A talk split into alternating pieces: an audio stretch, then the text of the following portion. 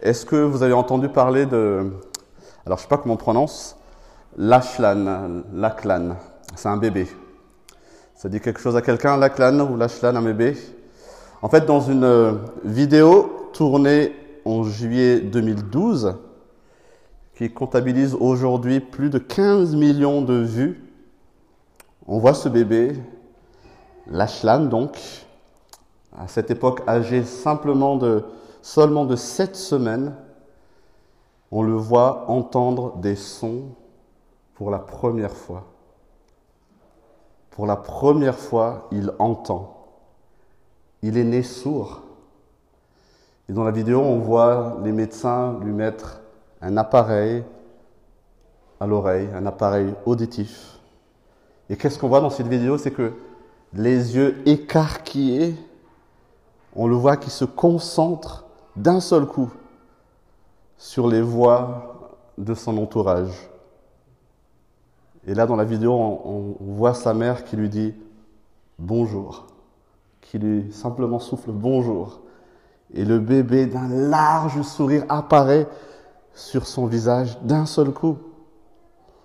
Et cette maman va dire plus tard que quand les médecins ont mis en marche les appareils, j'ai vu mon fils sourire et son visage s'éclairer. C'est la chose la plus magique que j'ai vue dans mon existence, dira cette maman. Entendre pour la première fois quelque chose d'extraordinaire, on peut imaginer, n'est-ce pas? D'un seul coup, d'un seul, on peut entendre des voix, entendre les sons de la nature. Et à l'opposé, on ne peut qu'imaginer la difficulté que c'est, le handicap que c'est de ne pas pouvoir entendre, ne pas entendre les rires, ne pas pouvoir participer aux conversations autour de soi. On risque même de ne pas entendre les mises en garde que certaines personnes peuvent nous adresser dans des, lorsqu'il y a un danger imminent. Et puis après, parfois on entend beaucoup de choses et on n'écoute plus rien.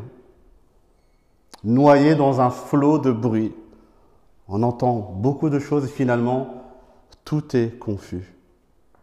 Parce qu'au contraire d'entendre, écouter, c'est une action active, on le sait tous.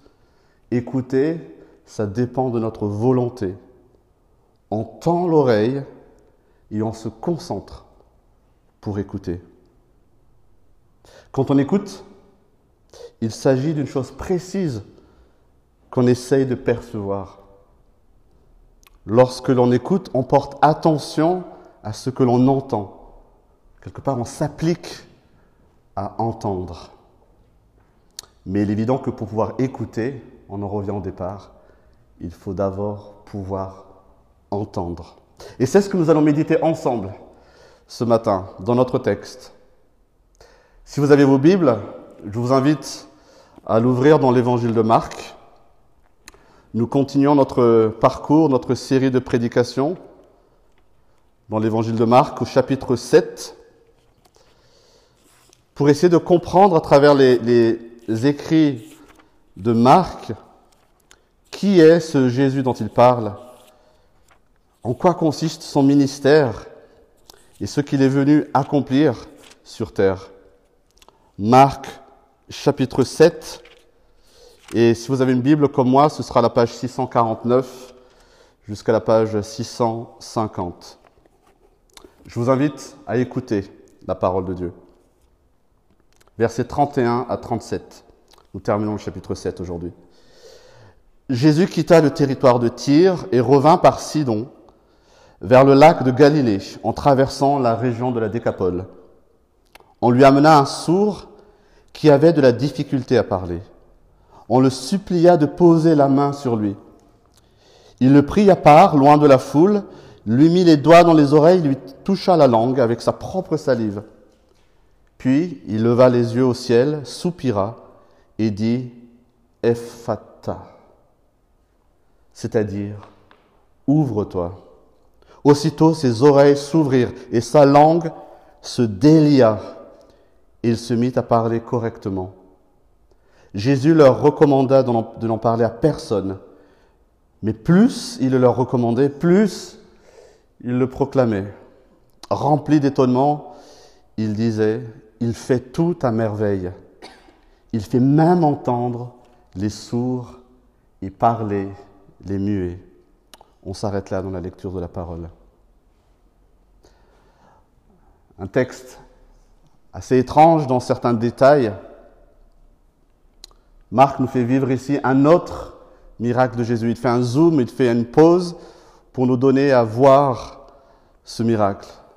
Mais avant d'en tirer des enseignements, avant d'en tirer trois enseignements, je vous invite simplement à prendre le temps de bien comprendre ce qui se passe dans ce texte. On va revisiter ce texte en essayant de vraiment comprendre ce qui se passe comme si on y était présent avec les disciples et la foule. Donc avant ce texte, dans les versets qui précèdent, on l'a abordé il y a deux semaines, Jésus se trouve en conversation avec une femme non juive. Je ne sais pas si vous vous rappelez de cette femme non juive, qui lui implorait de chasser le mauvais esprit, esprit qui torturait sa fille. Et face à cette femme qui l'implore, face à sa propre compréhension de sa condition, Jésus va accomplir un miracle et lui dire, à cause de cette parole, tu peux t'en aller, le démon est sorti de ta fille. Ça, c'était le texte qui précède notre passage ce matin. Et après cet épisode, Marc nous dit, cet épisode se passait à Tyr, Marc nous dit que Jésus continue sa route, cette fois-ci en direction de Sidon, en traversant une région qui s'appelle la Décapole. Pourquoi est-ce que Marc précise cela? Il faut savoir que cette région, traversée par Jésus, est habitée essentiellement par des non-juifs. Le miracle précédent et celui présent dans notre texte se passent dans cette région. Le ministère de Jésus, nous révèle Marc à travers ça, est aussi pour ceux qui ne sont pas juifs. Et c'est aussi dans cette région, bien avant, il y a quelques semaines, quelques mois déjà, si vous vous rappelez, ça remonte à loin, c'est aussi dans cette région que Jésus avait libéré cet homme qui était venu possédé par une légion de démons, violents, etc. C'était dans cette région déjà que ça s'était passé. Et vous vous rappelez ce qu'il avait dit à cet homme à cette époque? Il lui avait autorisé à cette époque de proclamer ce qui s'est passé. Et donc Jésus est de retour dans cette région et on voit cette fois-ci que sa renommée le précède. Une foule accourt pour le voir avec certainement son lot de malades qui voulaient être guéris. Et au milieu de cette foule, qu'est-ce qu'il y a? On voit un homme sourd qui avait de la difficulté à parler, nous précise Marc. Littéralement, si on prend le texte littéral, c'est que sa langue était comme liée, enchaînée. Il avait du mal à parler. Et que fait Jésus? C'est très intéressant. Verset 33, il le prend à part. Il ne s'occupe pas de lui au milieu de la foule, il l'éloigne de la foule. Et ensuite, ce que Marc décrit est vraiment, je l'avoue, étrange. On a déjà vu plusieurs fois Jésus guérir et délivrer d'un mauvais esprit simplement comment? Par une parole. Simplement, lève-toi et marche. Ta fille est guérie. Le démon est sorti simplement en parlant. Jamais, il n'a pas besoin de toucher le malade pour guérir. Et donc c'est, étrange ce qui se passe ici. Il prend cet homme loin de la foule, certainement qu'il souhaite lui montrer une compassion intentionnelle. N'oublions pas qu'il est sourd, il ne peut pas entendre. Un homme qui, on peut l'imaginer, a vécu toute sa vie coupé d'une vie sociale, certainement moqué parce qu'il ne pouvait pas parler. Et que fait Jésus? Il le touche. Qu'y a-t-il de plus tendre que de poser la main ou de toucher quelqu'un? Qui souffre Cet homme ne pouvait pas supplier, il ne pouvait pas parler, il ne pouvait pas implorer la guérison. Ce sont les personnes autour de lui qui supplient Jésus, on le voit au verset 32. Et ensuite, ce qui se passe, on ne peut pas être certain du pourquoi Jésus met ses doigts dans les oreilles de cet homme, pourquoi il lui touche la langue avec sa salive. Personne ne peut dire exactement pourquoi il le fait. Tout au plus, on peut imaginer que c'était un moyen pour montrer à cet homme que Jésus, Jésus avait utilisé ce moyen pour lui montrer qu'il avait compris ce dont il avait besoin, à savoir retrouver lui, et pouvoir parler. Jésus avait compris le besoin de cet homme. Et cela se produit d'un mot. Ce n'est pas le fait d'avoir touché les oreilles ni de toucher la langue qui a guéri. C'est un mot simplement. Ephata. Et j'imagine que vous n'êtes pas, euh, euh, on va dire, vous n'êtes pas courant en araméen, vous ne parlez pas araméen couramment. Et Marc le sait, il est gentil. Il nous donne ici la traduction de ce mot, qui n'est pas un mot magique, mais qui veut simplement dire ouvre-toi, ouvre-toi. Parce que les lecteurs de Marc n'étaient pas des personnes juives d'origine non plus à cette époque.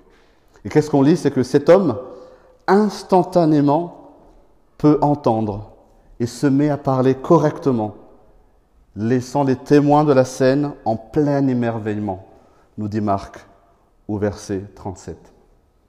Rien que ça, rien que s'imaginer ce miracle, c'est simplement incroyable, n'est-ce pas?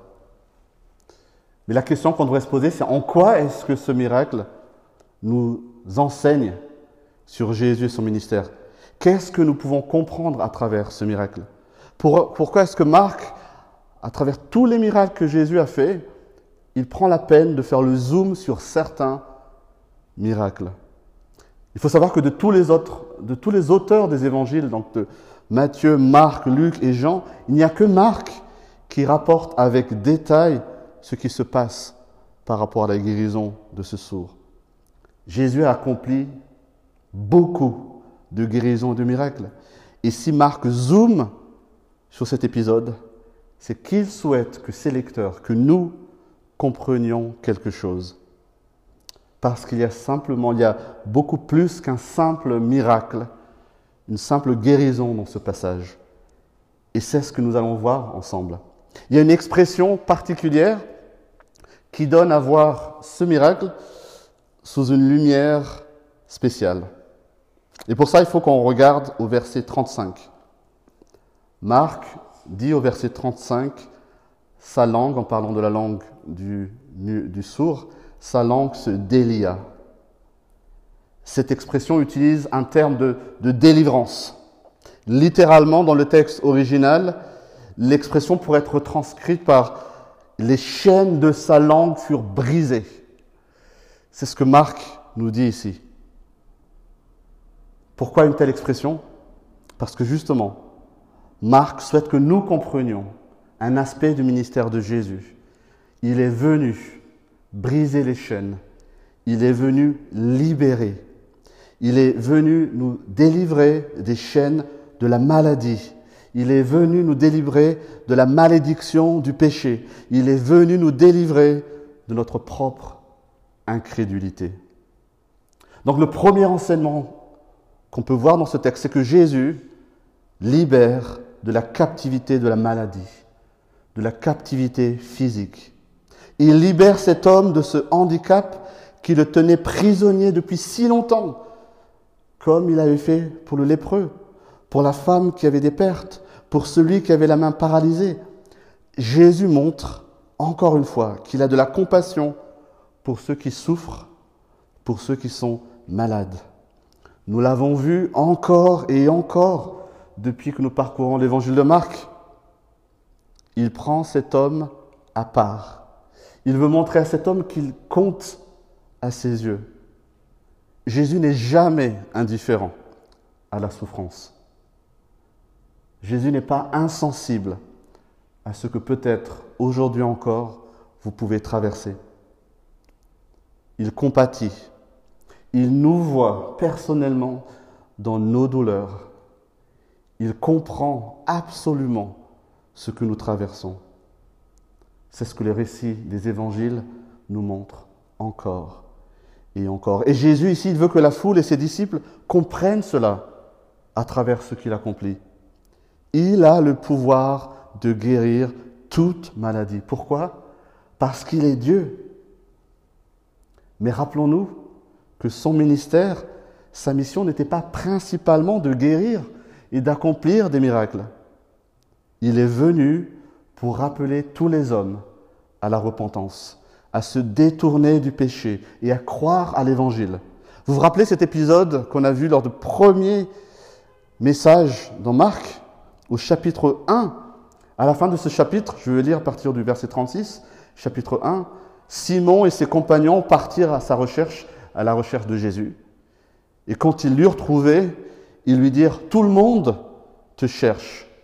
Sous-entendu, il y avait une foule en fait à l'entrée de la ville, une foule avec des malades, avec des personnes boiteuses, etc., qui attendaient d'être guéris. Et qu'a répondu Jésus à Simon et ses compagnons Allons ailleurs, répond Jésus. Allons ailleurs dans les villages voisins.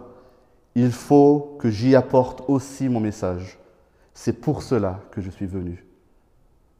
Jésus avait déjà rappelé à ses disciples qu'il n'est pas venu essentiellement pour guérir les maladies, même s'il le fait, mais il veut et il peut guérir du plus grand mal qui ronge les hommes, bien pire que toutes les maladies.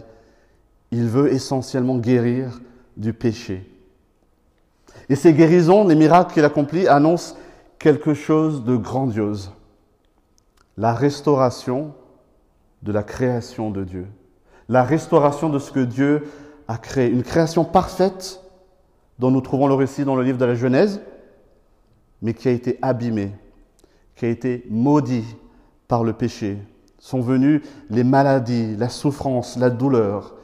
Mais Dieu, dans sa bonté, a prévu de restaurer sa création, de se débarrasser du péché et de la malédiction liée au péché. En venant sur terre, en accomplissant ces miracles, Jésus montre déjà les prémices de cette restauration. Il démontre que le cours des choses est en train de se renverser. Le royaume de Dieu est arrivé. Un jour, la maladie, les douleurs, les souffrances ne seront plus. C'est ce que Dieu promet. Est-ce qu'on arrive à imaginer cela? Un jour, la souffrance, la maladie, les handicaps, tout ça ne sera plus.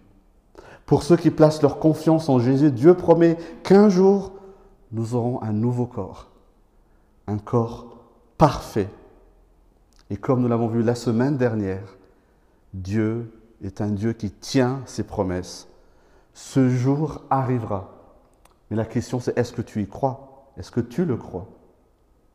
Rappelons-nous que ce que Dieu promet, il a le pouvoir de l'accomplir. Il ne nous promet pas la guérison ici et maintenant, tout le temps, mais la guérison est déjà acquise. La restauration est déjà acquise, elle nous attend. Nous sommes comme dans une salle d'attente, si nous sommes en lui. Jésus ne voulait pas que les foules accourent à lui simplement pour une guérison terrestre, sans considérer le vrai mal qui les ronge. C'est à la croix que Jésus allait accomplir le plus grand des miracles. Et c'est ce que nous allons voir. Jésus est venu pour nous délivrer de la malédiction du péché et du jugement de Dieu contre les pécheurs. C'est là le deuxième enseignement qu'on va voir dans ce texte. Où est-ce qu'on trouve ça dans le texte? Où est-ce que le texte nous parle d'une délivrance, d'un jugement? Encore une fois, tout est dans la manière dont Marc décrit le mal qui ronge cet homme. Au verset 32, nos Bibles utilisent l'expression, en parlant de cet homme, qu'il avait la difficulté à parler. C'est comme ça que Marc décrit ce handicap. Ce qui est fascinant, c'est que l'expression utilisée dans le grec, ici, dans le texte original, ne se trouve qu'une seule fois ailleurs dans toute la Bible. La Bible a plusieurs récits qui impliquent des sourds et des muets. Mais l'expression utilisée par Marc pour définir le handicap de cet homme ne se retrouve qu'une seule fois ailleurs que dans Marc. Et se retrouve dans l'Ancien Testament, dans la version grecque de l'Ancien Testament. Et du coup, quand on voit ce genre de choses dans la Bible, il faut s'arrêter et se dire, qu'est-ce que ça signifie?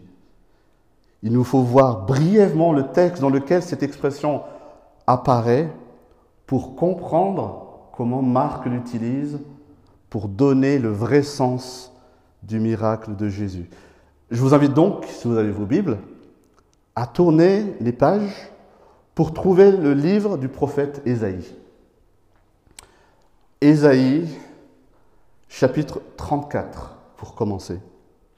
Ésaïe qui suit les, les livres de sagesse, qui suit l'Ecclésiaste. Et le chapitre 34 d'Ésaïe, nous allons voir, c'est un chapitre où Dieu énonce un jugement terrible contre les rebelles, contre les pécheurs.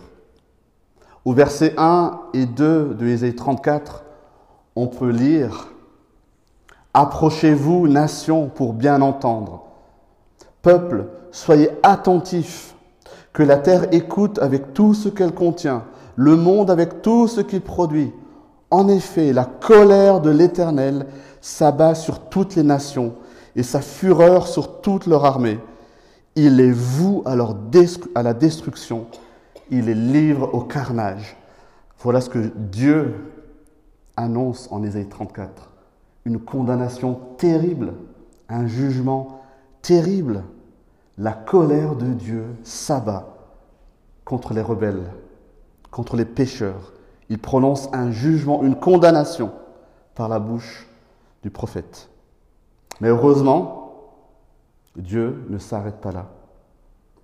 Dans le chapitre 35, comme chaque fois que les prophètes prononcent une condamnation de la part de Dieu, nous voyons aussi que Dieu promet une délivrance et la restauration à ceux qui se repentent et qui se confient en lui. Ceux-là seront délivrés de ce jugement terrible. En chapitre 35, on peut lire verset 1, Le désert et le terrain sec se réjouiront. La plaine aride exprimera sa joie et fleurira comme un narcisse. Elle se couvrira de fleurs et exprimera sa joie par des chants d'allégresse et des cris de triomphe. La gloire du Liban lui sera donnée, de même que la splendeur du Carmel et du Saron. On verra la gloire de l'Éternel, la splendeur de notre Dieu. Verset 3. Fortifiez les mains affaiblies et affermissez les genoux flageolants. Une description de joie, n'est-ce pas? De célébration. Et quelle est la raison de cette joie? C'est que Dieu lui-même vient sauver son peuple du jugement prononcé dans les chapitres précédents. Verset 4, Isaïe 35, Dites à ceux qui ont le cœur battant, fortifiez-vous, n'ayez pas peur, voici votre Dieu. Elle viendra la vengeance, la rémunération de Dieu. Il viendra lui-même pour vous sauver. Et quel est le signe de cette délivrance dans Ésaïe? Lisons verset 5. Alors les yeux des aveugles seront ouverts et les oreilles des sourds seront débouchées. Alors le boiteux sautera comme un cerf et la langue du muet lancera des cris joyeux. Et vous voyez ce mot muet ici en Ésaïe 35, verset 5. C'est exactement le même mot que Marc utilise dans son évangile pour décrire cet homme sourd et muet. On ne trouve cette expression que dans ces deux passages, Ésaïe 35, Marc 7. Marc aurait pu utiliser d'autres expressions. En grec, il y a beaucoup d'expressions pour désigner quelqu'un qui est muet. Il aurait pu le faire. Il le fait par ailleurs dans d'autres chapitres. Mais ici, il veut attirer le regard du lecteur sur quelque chose de plus grand, de plus profond qui est en train de se passer. Marc ne fait pas souvent appel au texte de l'Ancien Testament, mais quand il le fait, il faut prêter attention au poids qu'il y met. La langue du muet, la langue de celui qui a du mal à s'exprimer, lancera des cris joyeux. Pourquoi? Parce que Dieu délivre et sauve du jugement. Jésus est ce sauveur, le libérateur promis par Ésaïe. Et encore quelque chose de fascinant, la région de Tyr et de Sidon que Marc mentionne dans notre récit correspond exactement au Liban mentionné en Ésaïe 35. Marc veut que ses lecteurs comprennent que Jésus est venu sur terre pour accomplir cette promesse cette prophétie en Ésaïe 35. Il est venu apporter le salut et délivrer ceux qui croient en lui du jugement de Dieu. À la croix, Jésus meurt pour sauver ceux qui croient en lui. La mort de Jésus à la croix est à la fois le symbole, le climax du jugement de Dieu et le climax de la grâce de Dieu. C'est à la croix que Dieu juge le péché. C'est à la croix que Dieu exprime sa colère contre le péché.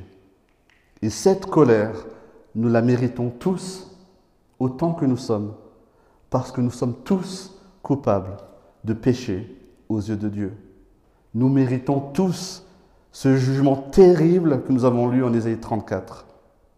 Mais dans sa grâce, il a fait tomber notre châtiment sur son propre Fils, Jésus, qui meurt à la croix. Un théologien disait, si vous voulez comprendre la colère de Dieu contre le péché, regardez à la croix. Et si vous voulez comprendre l'amour de Dieu, regardez à la croix. Tous ceux qui reconnaissent leur état de pécheur, la pourriture de leur cœur, ceux qui croient qu'ils ont besoin d'un sauveur, et ceux qui croient que ce sauveur est Jésus, tout cela échappe au jugement et trouve le salut par la mort et la résurrection de Jésus. Il est venu briser les chaînes de la malédiction, du péché et du jugement de Dieu. De la même manière qu'il a délié, qu'il a brisé les chaînes de la langue de cet homme. Mais encore faut-il y croire. Croire les paroles de Jésus, croire en l'œuvre de Jésus est certainement la chose la plus difficile pour l'esprit et le cœur humain. Il y a dans le cœur de l'homme une chaîne des liens qui le tiennent captif dans l'incrédulité. Mais Jésus est aussi venu pour cela. Et cela notre troisième et dernier enseignement à partir de ce texte. Tout au long de son ministère, Jésus fait face à l'incrédulité. On se rappelle encore cet épisode dans le village même où il a grandi, où il va s'étonner, il va être stupéfait de l'incrédulité de la foule, qui refuse de reconnaître qui il est. Mes amis, tout autant que nous sommes ce matin, nous sommes tous par défaut des incrédules. Nous entendons les vérités de Dieu, mais nous ne comprenons pas. Combien de fois Jésus a dû reprendre ses propres disciples qui ne comprenaient pas la profondeur de ses enseignements? Un peu plus haut dans notre chapitre, Marc chapitre 7, au verset 14, on peut lire Jésus appela toute la foule et lui dit Écoutez-moi tous et comprenez, essayez, prêtez attention à ce que je dis, essayez de comprendre.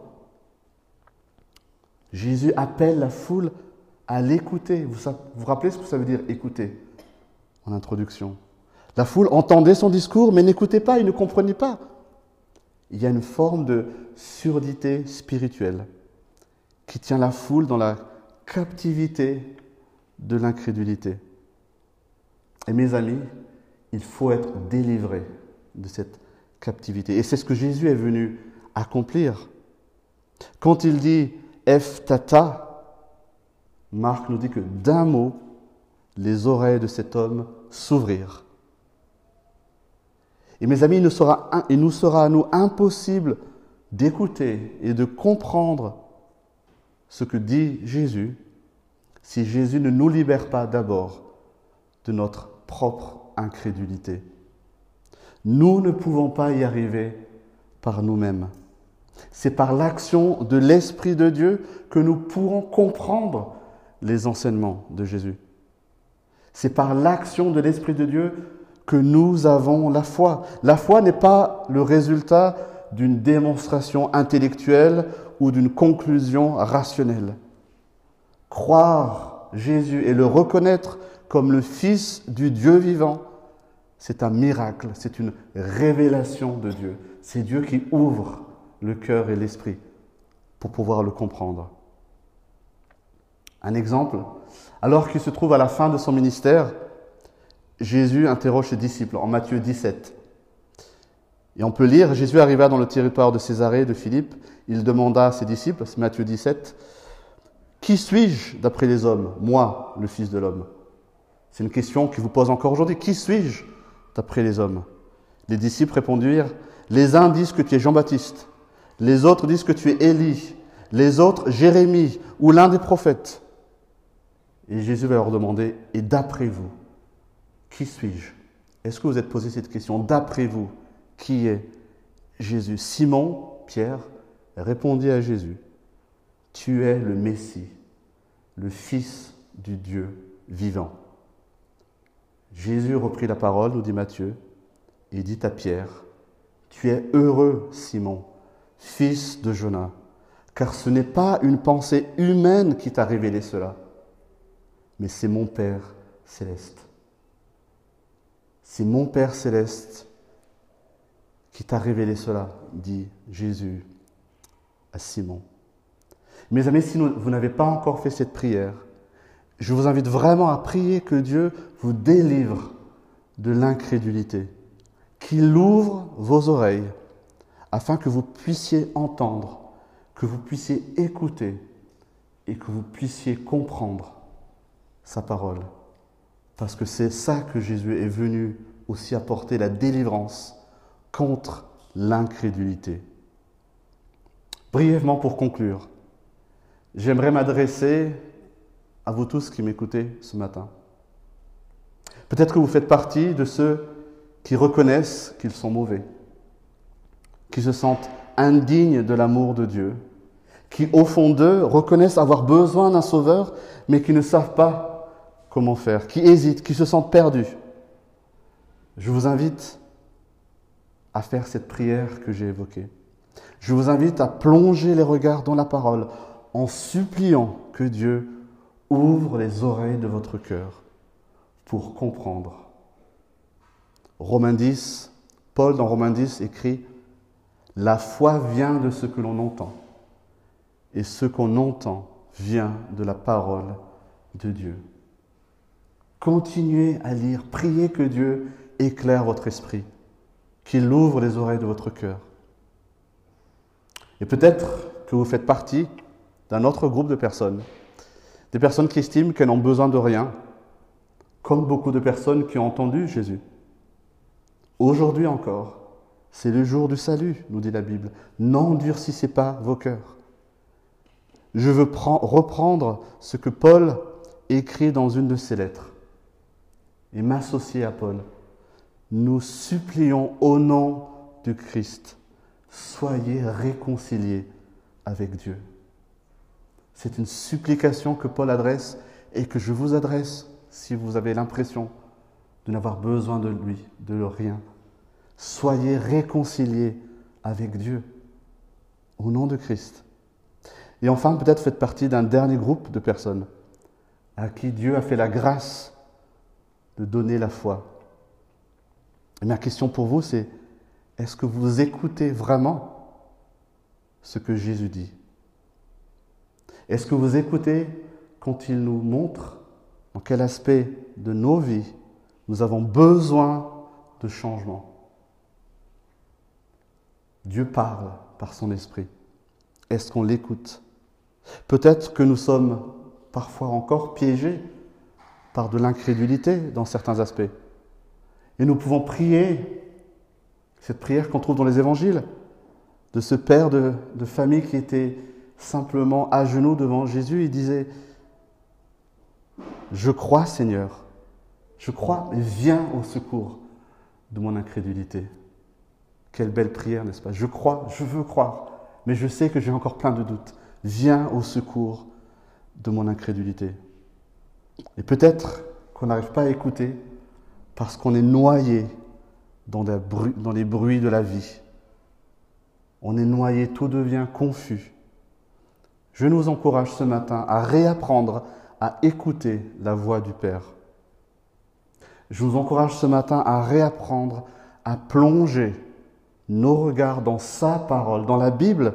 C'est par elle que Dieu se révèle. C'est par elle que Dieu parle. Est-ce qu'on est prêt à l'écouter? Et lorsque nous entendons la voix du Père, sa parole, lorsque nous comprenons les vérités profondes que la Bible nous enseigne, alors peut-être nous serons comme ce bébé. Ce bébé qui entend la première fois, les yeux écarquillés, le sourire au visage, contemplatif de ce qu'il entend. Lui, ce bébé a entendu la voix de sa mère, et nous, on pourrait entendre la voix de notre Père, une voix pleine d'amour, plein de compassion. Et lorsque Dieu nous délivre, lorsqu'il nous libère de nos liens, alors nous reconnaîtrons, comme cette foule dans notre texte, au verset 37, Il fait tout à merveille. Dieu fait tout à merveille. Il fait même entendre les sourds et parler les muets. Mes amis, oui, Dieu fait tout à merveille, comme dans le récit de la création. Tout est parfait, disait Dieu. Il est le seul à faire entendre les sourds et parler les muets. Il est le seul à faire en sorte que vous puissiez comprendre sa parole. Il est bon. Rien ne lui échappe dans notre vie. Tout ce qu'il dit s'accomplit. Il tient ses promesses. Et il nous invite, quand notre langue est déliée, il nous invite à proclamer ses merveilles. Il nous invite, comme on l'a lu dans Ésaïe, à éclater de joie. Il nous invite à une reconnaissance totale.